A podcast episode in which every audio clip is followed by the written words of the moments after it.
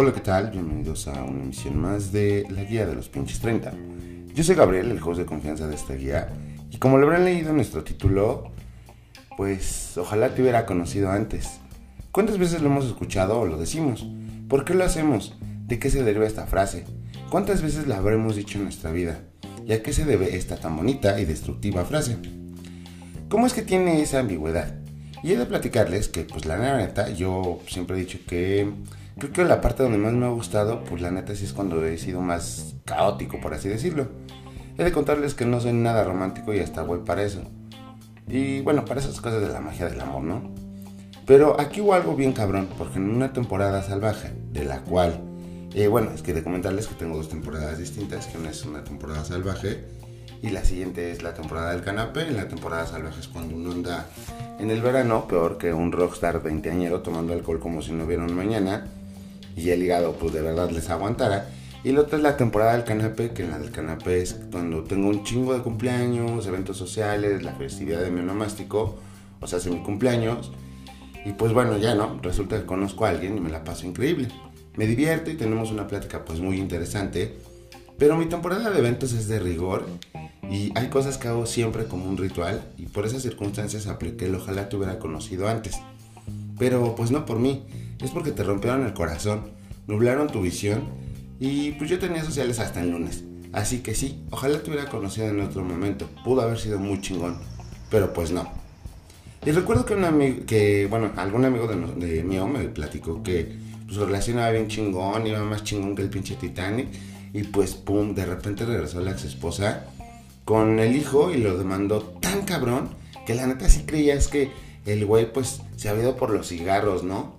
O lo que hoy llaman un padre ausente. No mames, qué guay con sus nuevos términos, pero bueno. Y aplicó el ojalá te hubiera conocido antes de tener hijos, antes de haber dado el paso a la paternidad. Y sí le dolió. Y en ese momento entendí el sacrificio, el sacrificio humano, ¿no? Y es entonces cuando entendemos la frase ojalá te hubiera conocido antes.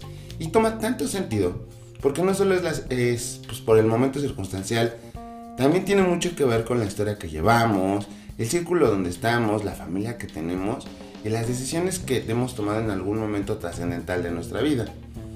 Ahora, pensemos en estas películas románticas de donde ha salido esta frase que le da el toque romántico y meloso, en el cual la pareja protagonista se separa, se pelean, uno se va para a su casa y la otra persona se va a tomar un autobús y a mitad de ese camino escucha una voz en off que le dice, corre, es el puto amor de tu vida.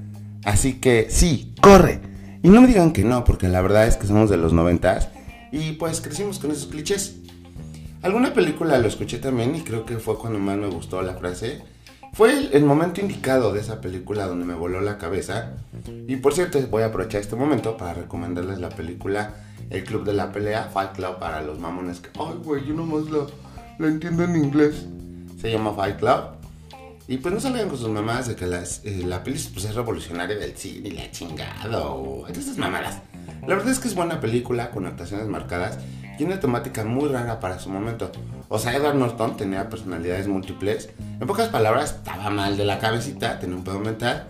Y ya, pero la película es buena. Y la neta es que el final sí me mamó exactamente cuando le dice, me conociste en un momento extraño de mi vida, lo cual da igual al ojalá te hubiera conocido antes. Y pues nada, ojalá todos tuviéramos un tráiler para ver si pues nos late la película o de plano compro entradas para otra. Pero entre que si me quedo contigo y todavía ando viendo, ojalá te hubiera conocido en otro momento. También hay que recalcar mucho que platicando con parte de la gente que siempre le expongo como los puntos, vamos a decir mi equipo creativo, porque no todos forman parte, pero sí siempre están ahí como meticulosamente entrados. Eh, salió el, ojalá te hubiera conocido antes, pero me decían, ¿por qué, güey? Mm, o sea, ya esta edad es una pendejada, cabrón, porque ojalá te hubiera conocido antes. No, güey, pues, o sea, si quieres va a hacer y se va a realizar y le vas a echar las ganas ahorita, ¿no? No vas a decir, ojalá te hubiera conocido antes. Entonces, como, por eso les, les, les, marcaba como que es una frase muy ambigua, ¿no? Porque también es como el, ojalá te hubiera conocido antes, porque pues la neta, no, ya, bye, a la chingada. Y está como la parte del, ojalá te hubiera conocido antes, como esa parte romántica de, puta, güey, ¿qué hubiera pasado desde antes? O sea, no estoy diciendo que se van a dejar, sino qué hubiera pasado si se hubieran conocido antes de todo este tipo de cosas que te van, eh, bueno, pues vaya, presentándose en la vida Y la verdad es que está bastante interesante ese pedo. Eh, pues ahí se los dejo a su criterio. ¿Cómo aplican el ojalá te hubiera conocido antes? ¿Lo aplican más como para terminar algo? ¿O lo aplican más como para hacerlo más lindo y romántico del güey? Hubiera estado también muy chingón habernos conocido antes, ¿no? Para ver qué nos deparaba mejor el futuro. Pero bueno, y ahora nuestras acostumbradas recomendaciones. Me voy a saltar la película porque pues ya se las recomendé y pues vamos directo a la serie que acabo de terminar el Club de Medianoche y no mamen qué buena serie, qué pinches historias tan locas. Y qué buena forma de abrazar la muerte. En general la serie es muy recomendable y la neta es que yo no recuerdo haber visto al cast anteriormente, pero actúan muy bien. Y pues muy recomendable, ¿no? El Club de Medianoche. Un grupo de, pues vaya, desahuciados que están en una casa, en un hospicio para este tipo de personas. Y se pone interesante la serie, ¿eh? la verdad es que sí, veanla.